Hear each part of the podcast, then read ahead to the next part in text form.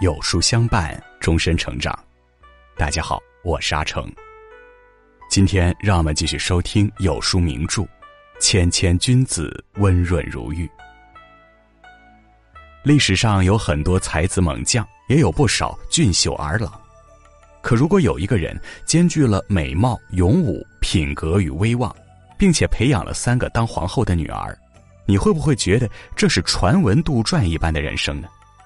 可这并非是传闻杜撰，而是确有其人。他的名字叫做独孤信。如果你喜欢今天的分享，不妨在文末右下角点个再看。一，翩翩少年美姿仪。某日，秦州一个位高权重的男子打猎归来，由于天晚事急，一路疾驰，所以他的帽子不觉间有些倾斜，但他自己全然没有察觉。就这样，哒哒的马蹄声，倾斜的帽子，成了夕阳西下时秦州城内一道独特的景致。次日，城里面的一番景象让人目瞪口呆。全城所有戴帽子的男性都把帽子微微侧向一边，就跟昨天打猎归来的中年男子一模一样。一个人的无心之举，怎么一夜之间就成了秦州的时尚潮流呢？这简直堪比兰陵王高长恭一般的绝世魅力。那这位戴帽子的男子究竟是何人？没错，这个男子就是以风度宏雅著称的独孤信。彼时秦州正好是他的辖区，但他在众位百姓眼里完全不是一个高高在上的封疆大吏，而是风度翩翩、勤政爱民的国民男神。按理说，我国历代史书都是惜墨如金的，更多偏重于人物的事迹描述，而非他们的形貌体态。可无论北史还是周书，都对独孤信明确给出了如下评价：信美容矣，善骑射。信既少年，好慕修士，服章有书于众，军中号为独孤郎。简而言之，独孤信就是一个从小爱打扮、有品位，而且颜值出众，帅的连军中战友都称呼他为独孤狼的男人。如此不同凡俗的品貌，让史学家们都忍不住把他的外形赞美一番。就连咱们开头这段打猎归来的趣事，也源自史书明文记载。而非民间杜撰。要知道，哪怕在古代，一个人的外观和气质对他人生轨迹的影响也是显而易见的。三国时期的谋臣庞统，就是因为形貌不佳，被刘备闲置在地方多年。唐朝书法家欧阳询也因为这个问题，屡次被长孙无忌等人嘲笑。但纵然拥有旁人艳羡的姿容，独孤信从来都没放纵自己，成为一个绣花枕头。从他跟贺拔度等人斩杀魏可孤的那一刻起，就注定了他将凭借自己的才干和谋略纵横驰骋。二，出将入相，名杨氏。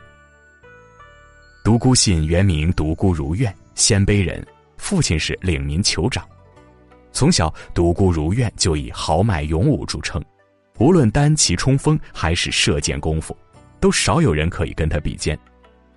建明初年，他就出任荆州新野镇将兼新野郡守。不久之后，又升任荆州防城大都督，兼任南乡郡守。荆州自古以来都是兵家必争之地，年纪轻轻的独孤如愿便镇守于此，足以见得大家对他能力的高度认可。连续掌管二郡期间，独孤如愿又展示了自己不同凡响的政治才干。把当地治理的井井有条，百姓们都是有口皆碑。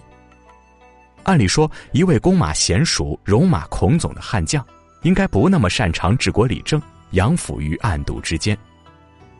可独孤如愿却彻底打破了这一成见，用切实行动印证了四个字：出将入相。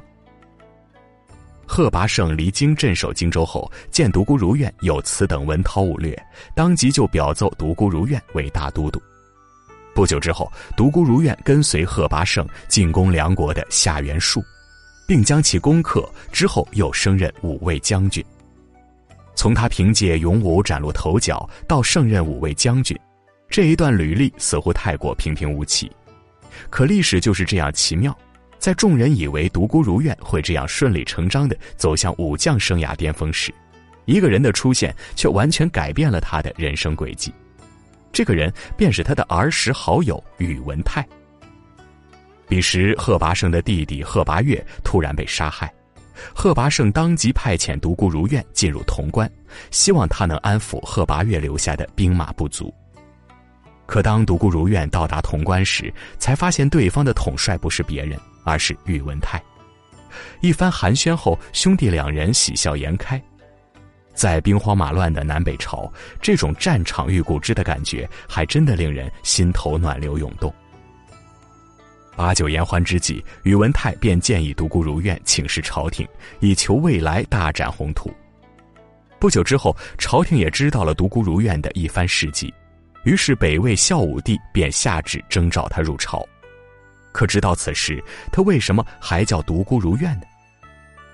三，信主中土成美名。独孤如愿改名为独孤信，已是他功成名就、威震天下之时。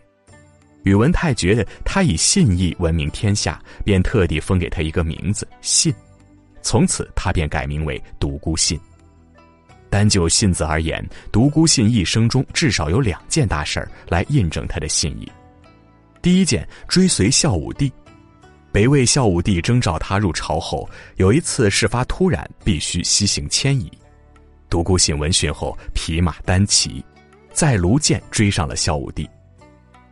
孝武帝见状，连连赞叹说：“五位将军竟然能够辞别父母，离开妻子儿女，不远万里前来跟随我。”如今时局混乱，危难时方能显现忠良，古人诚不欺我呀。于是孝武帝赐给独孤信一匹御马，并将他进爵为扶阳郡公，食邑一千户。第二件，一辞梁武帝。独孤信在而立之年就率兵以奇谋打败了东魏守军，平定了荆州之地，并晋升为车骑大将军。数年辗转，他又回到了荆州种地。不过现在他不再是镇守一城的偏将，而是主政整个荆州的封疆大吏。可东魏又怎能如此善罢甘休呢？在高敖、曹、侯景等将领的轮番冲击下，独孤信认为敌众我寡，荆州之地迟早会失守。经过一番思索，独孤信决定率部逃到南梁。一到南梁，梁武帝二话不说便接纳了他，将他奉为上宾。以梁武帝的文韬武略和识人慧眼，自然发自内心渴望得到独孤信这位盖世奇才。但他也清楚自己顶多是当年礼贤下士的曹操，独孤信就跟关云长一样，迟早会远走高飞，去寻找那个自己心目中的刘备。可即便如此，梁武帝依然不会干涉独孤信的选择。在南梁客居三年之后，独孤信获准回到北方。临行之际。梁武帝恋恋不舍地问道：“君欲往何处？”独孤信斩钉截铁地回答：“侍奉君王，绝无二心。”短短八个字，却令梁武帝颇为赞赏，当即送给独孤信很多礼物。回到北方后，他主动请罪辞职，结果文武百官纷纷替他求情，觉得他虽然丢失了荆州，但是以寡敌众，以弱胜强，最后失地也是非战之罪。于是，独孤信非但没有削职贬官，反而当上了骠骑大将军，成为了不可或缺的栋梁之柱。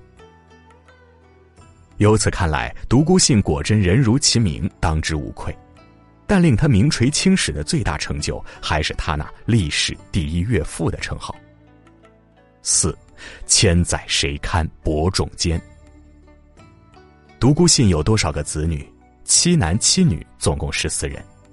论儿子，他们虽然个个锦衣玉食，却没有一个继承父亲的俊朗外表与杰出才能，以至于后人们常常戏谑般评论道：“上天果然是公平的。”可论女儿，独孤信就无人可及了，因为他有三个女儿都是皇后。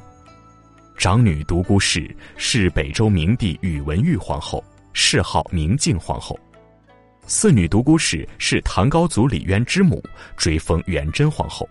也就是说，唐高祖李渊见了独孤信，得叫一声外公。妻女独孤伽罗，隋文帝杨坚的皇后，谥号文献皇后。这个独孤伽罗也是几个女儿中外形最出众、能力最优异的。没有独孤伽罗的奉献与智慧，杨坚也不可能建立大一统的隋朝。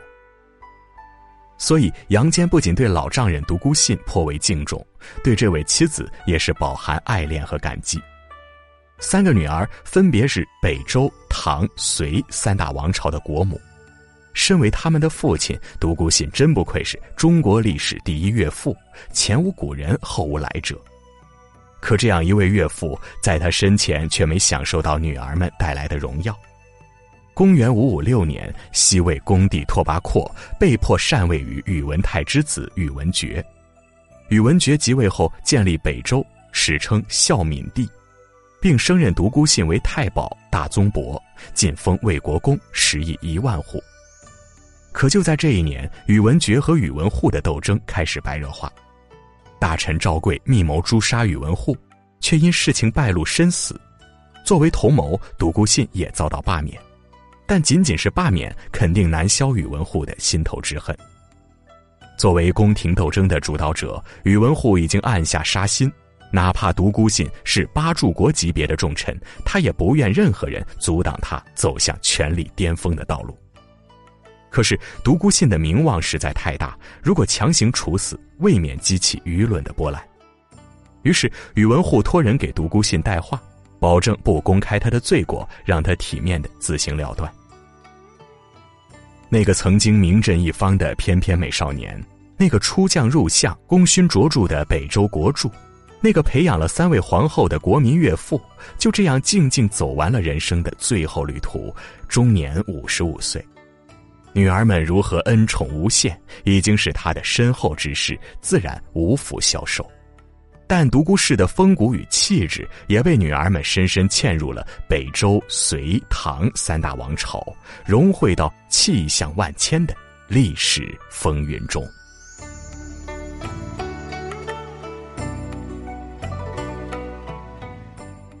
好了，今天的文章就跟大家分享到这里了。喜欢名著栏目，记得在文末点亮再看，我们会更有动力给大家带来优质的内容。另外，长按扫描文末二维码，在有书公众号菜单免费领取五十二本好书，每天有主播读给你听；或者下载有书 APP，海量必读好书免费畅听，还会空降大咖免费直播，更多精品内容等您随心挑选哦。谦谦君子，温润如玉系列正在连载中，明天我们要讲的是何晏的故事。我是阿成，我在山东烟台，向您问好。